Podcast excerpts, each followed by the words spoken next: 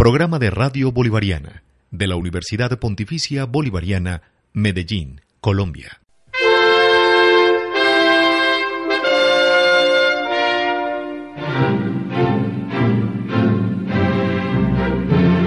En Radio Bolivariana presentamos Habemos Papam, breve reseña sobre la vida, obra y legado de los pontífices a través de la historia. Presentan el presbítero Diego Uribe y el comunicador social César Buritica. Serie radial en el marco de la visita del Papa Francisco a Medellín.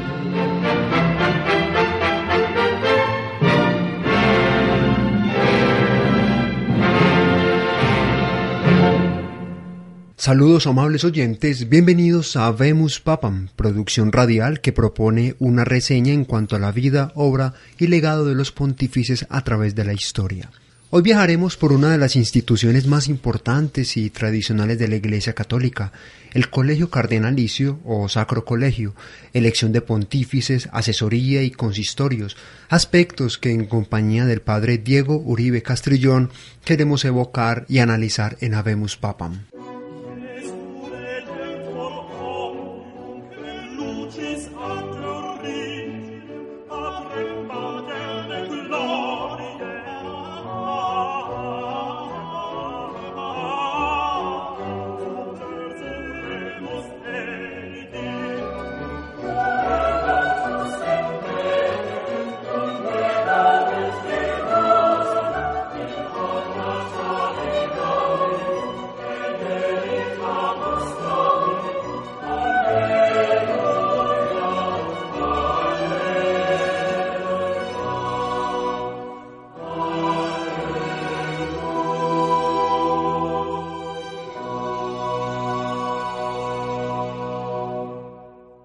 Padre Diego, a pesar de que es un concepto de gran referencia y cercanía actualmente, ¿en qué época es pertinente ubicarnos para hablar de lo que es el colegio cardenalicio? Tenemos que hacer varias precisiones muy importantes. En primer lugar, tenemos que recordar a qué se va a llamar colegio cardenalicio, pero también vendrá la curiosidad, y antes de que existiera esto organizado de esta manera, cómo se procedía o qué existía en la iglesia.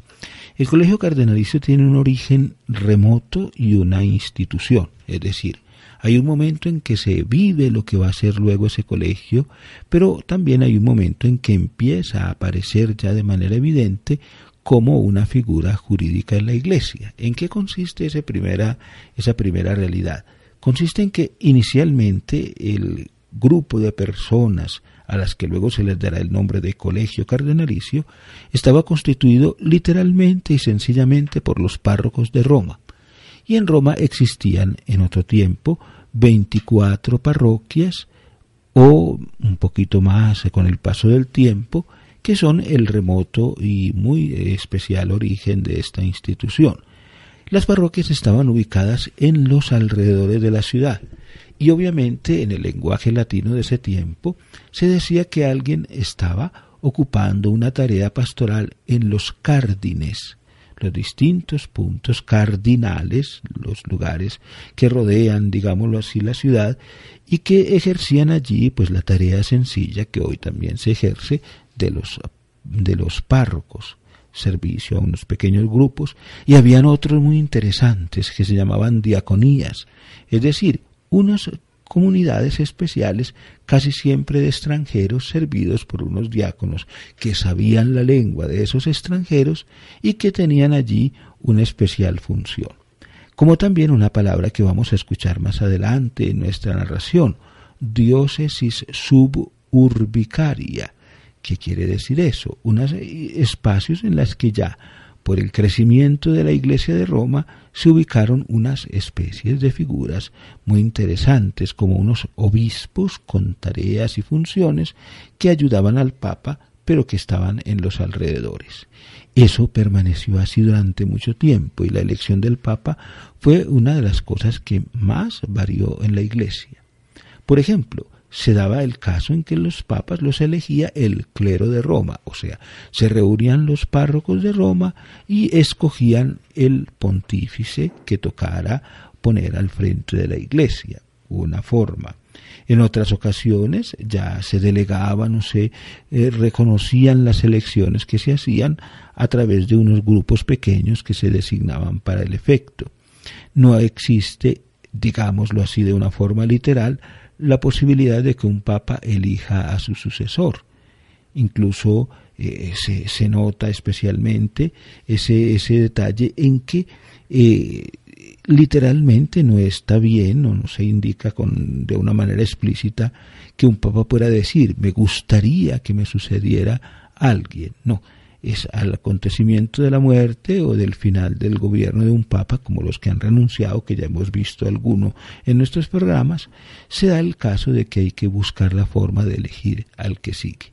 Entonces allí tenemos un origen inicial, pero luego aparece ya de una manera formal la institución del colegio cardenalicio, pero muy lejos en el siglo XIV. ¿Y por qué tan lejos?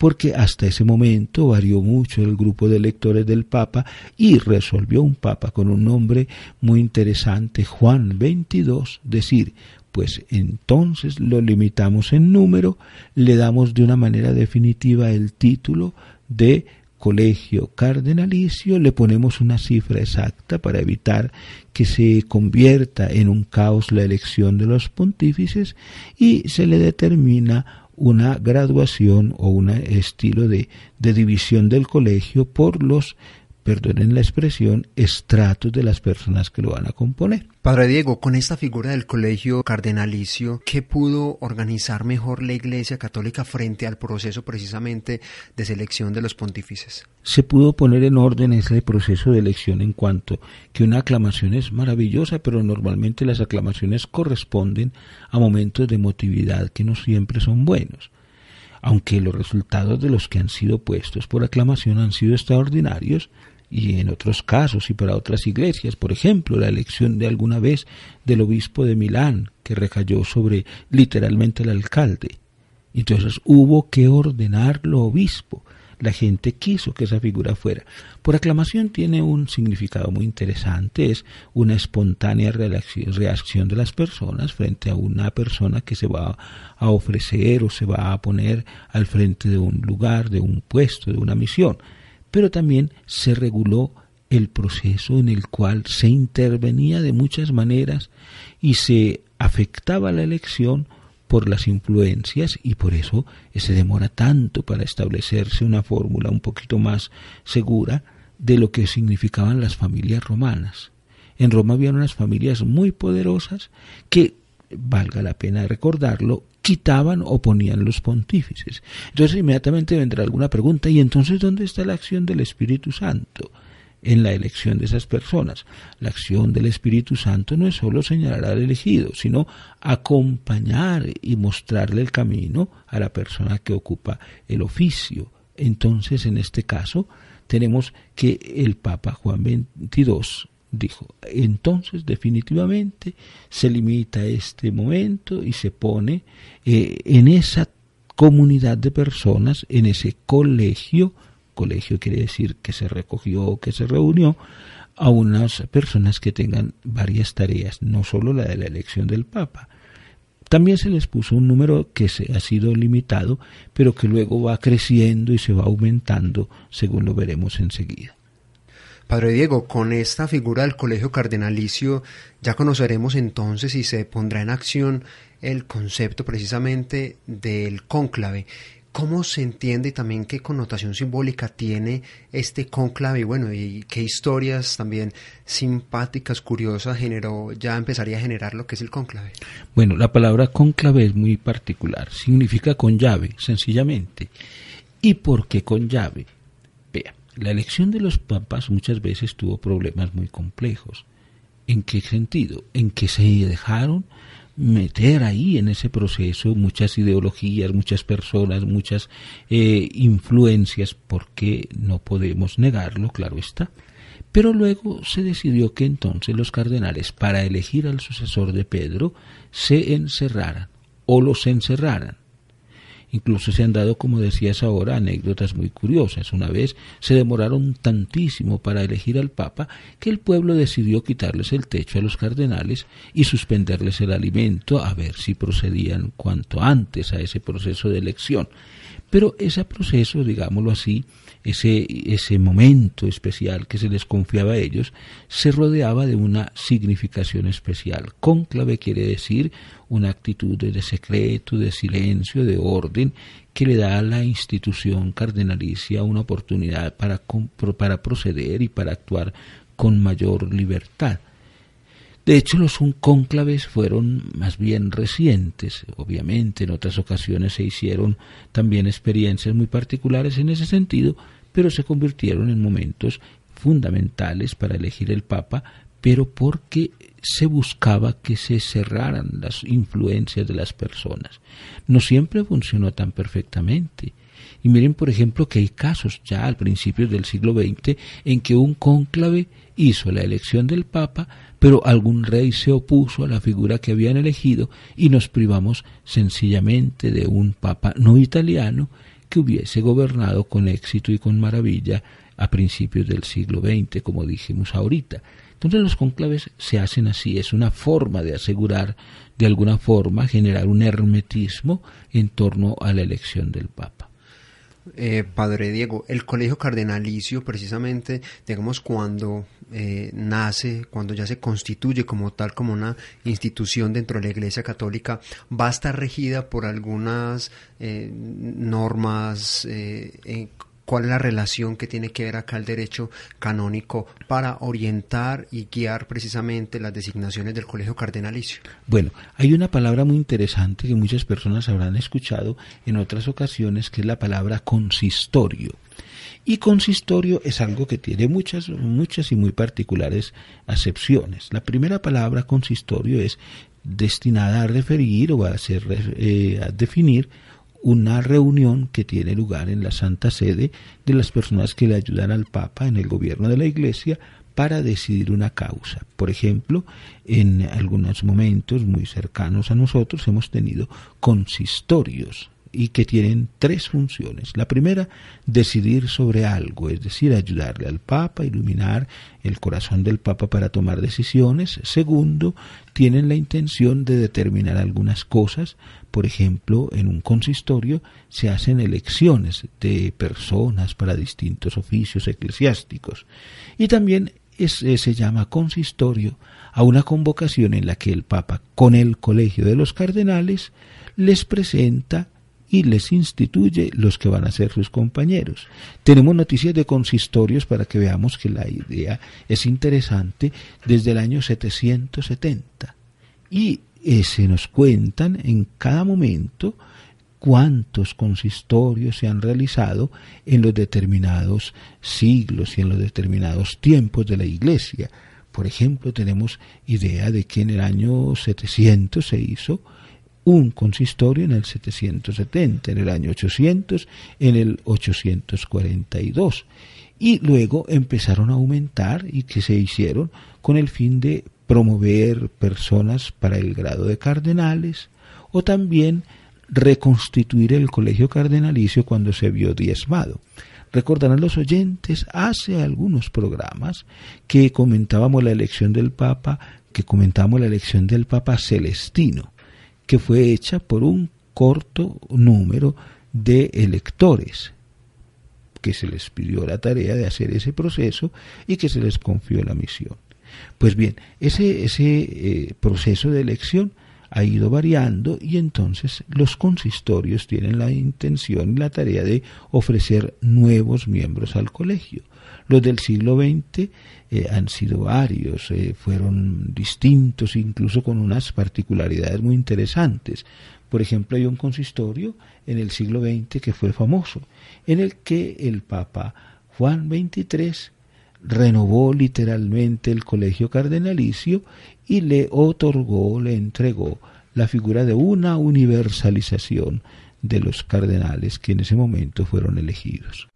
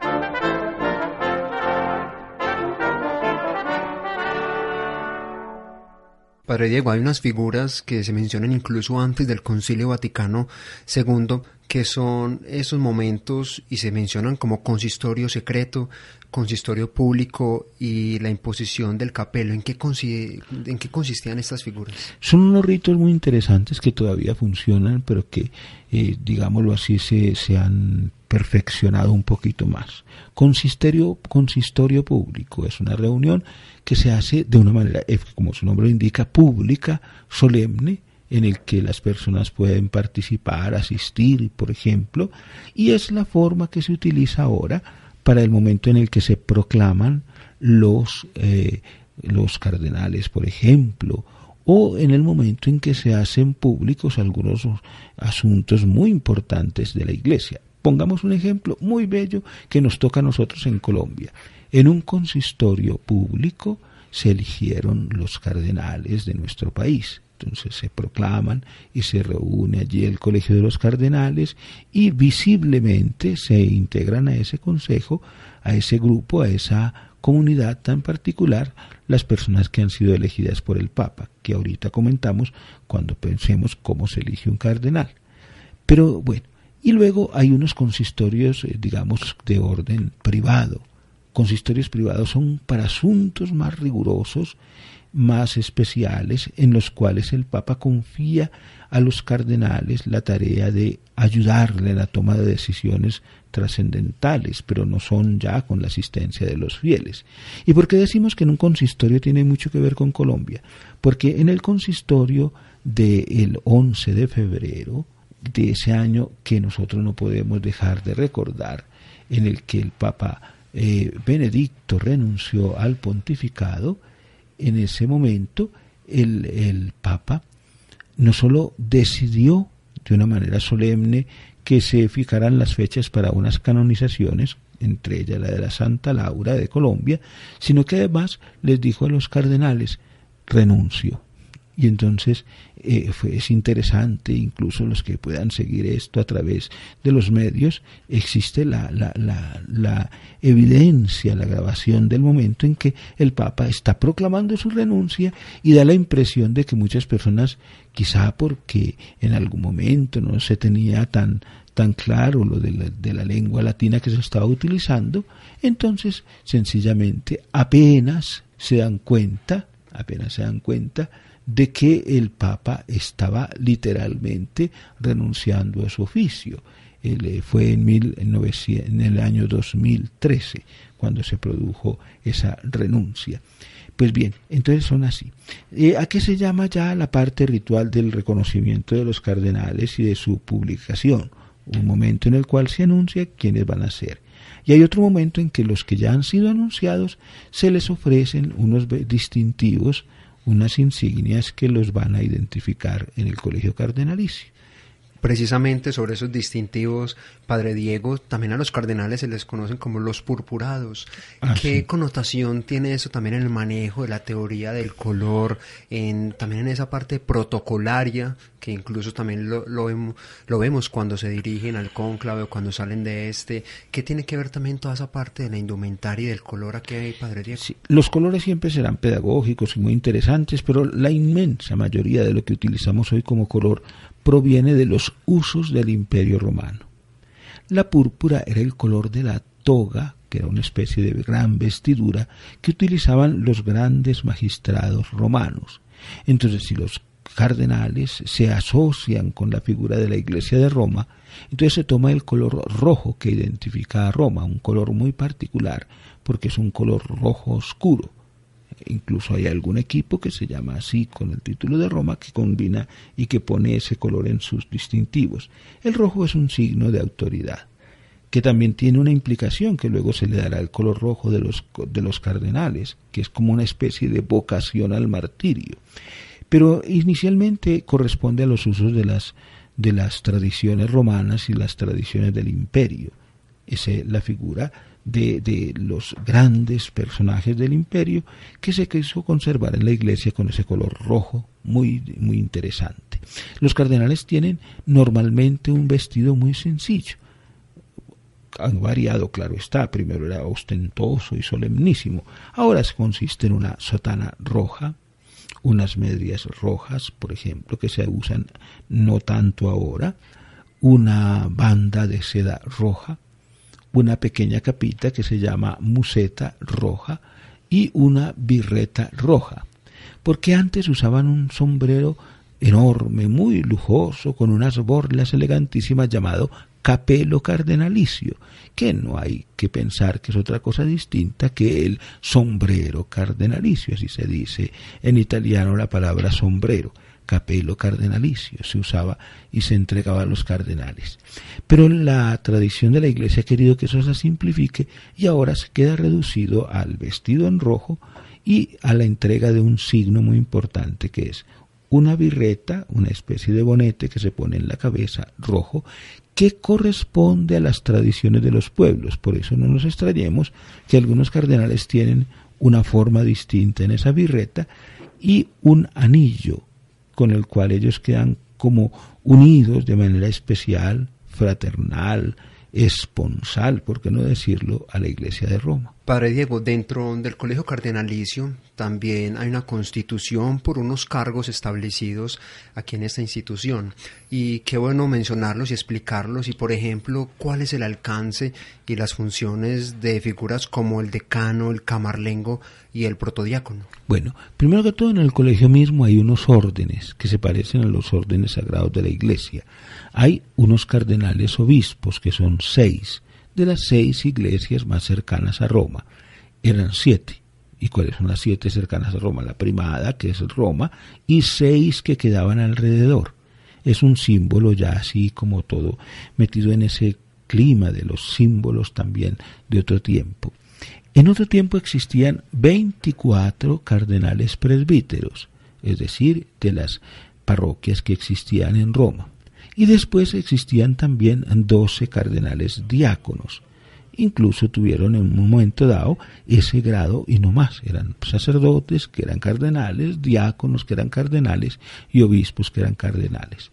Ya cuando se quiso estructurar de una manera más especial el colegio de los cardenales, entonces se conservaron esos tres órdenes y de hecho, de hecho hoy se tienen y se, han, han, experimentado interesantemente porque todavía se, se, tiene el título de cardenal obispo, cardenal diácono, cardenal presbítero. Pero los nombres y los títulos que me, me acabas de mencionar son muy particulares. Por ejemplo, hay un cardenal que es el decano, el más antiguo, literalmente era primero, ahora es una persona que se escoge dentro del colegio y se pone allí en esa tarea. Casi siempre el cardenal decano ha sido eh, italiano.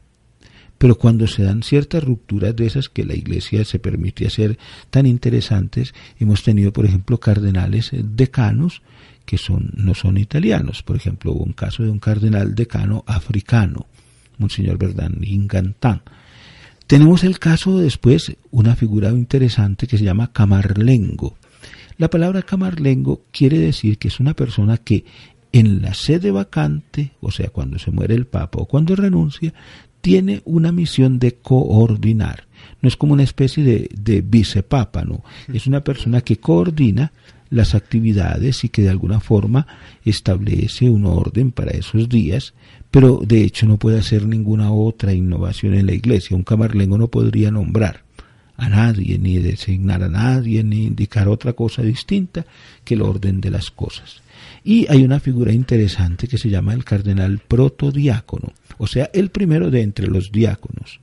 Entonces, ese cardenal, primero de entre los diáconos, tiene la tarea de, de, de, no solo estar muy cercano al Papa en las tareas y en las misiones, sino que también se le confió después la misión de que anunciara la elección del Papa. El cardenal protodiácono casi siempre tiene las únicas palabras que muchas veces le conoce el pueblo son aquellas de Habemus Papam, que es el nombre de nuestro programa. Entonces esas son las tareas de esas personas. En el colegio también hay otros oficios, claro está. Hay un secretario del colegio cardenalicio que normalmente no es cardenal, un obispo que le, se, le pide esa tarea. Y hay también ya unas figuras interesantes y es las figuras de los que eh, en ese colegio tienen misiones concretas, tienen eh, formas concretas de pertenencia, como los patriarcas de Oriente que aunque tengan el título de cardenal, tienen otra figura, otra función, otra presencia distinta a la de los demás cardenales. Con esta figura del colegio cardenalicio, ¿qué pudo organizar mejor la Iglesia Católica frente al proceso precisamente de selección de los pontífices? La figura es muy interesante. El colegio cardenalicio, lo pide el derecho canónico, se convierte en un colegio peculiar que tiene unas tareas especiales, por ejemplo, la elección del romano pontífice y luego ayudarle al Papa a gobernar la Iglesia. Entonces es una especie de órgano consultor de primer orden que tiene como función y como misión especialmente y fundamentalmente decirle al mundo que la Iglesia está organizada, que es una institución que tiene unos valores y unas importancias especiales para lo que significa su propia estructuración y el Colegio Cardenalicio le asegura a la Iglesia tres cosas fundamentalmente. Una primera, que es un signo de comunión y de fraternidad, que además quiere representar la universalidad de la Iglesia. Entonces los cardenales ahora no son todos italianos o como en alguna ocasión que fueron todos franceses, sino que son literalmente la representación de la Iglesia Universal. Y la tercera función, pues obviamente que aparte de la elección del Papa, es la de ser un vínculo de comunión de personas, de culturas, de ideas, para que al ayudarle al Papa a mirar con mayor claridad las cosas de la Iglesia, le sirvan también en una misión específica que el Papa les confía de su presencia y signo de su interés y de su comunión con las demás iglesias. Hoy hemos hablado sobre el colegio cardenalicio. Terminamos este viaje en Habemus Papam, Historia, Vida y Servicio de los Pontífices.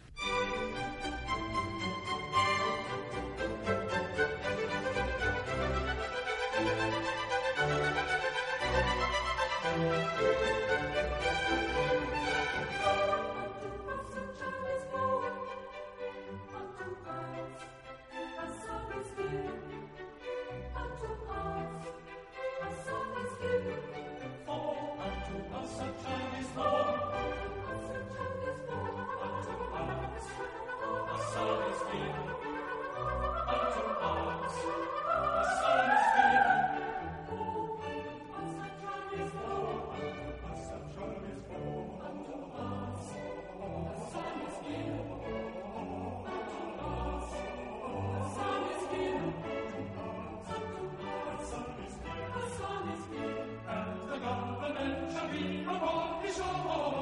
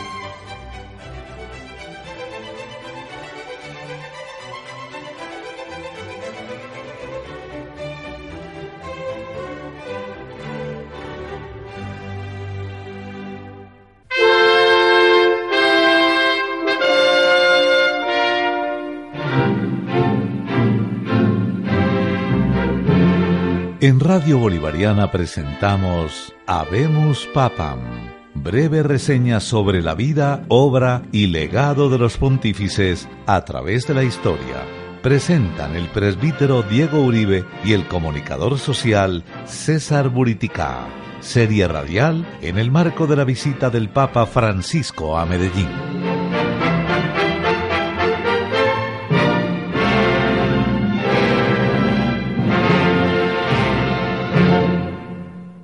Programa de Radio Bolivariana de la Universidad Pontificia Bolivariana, Medellín, Colombia.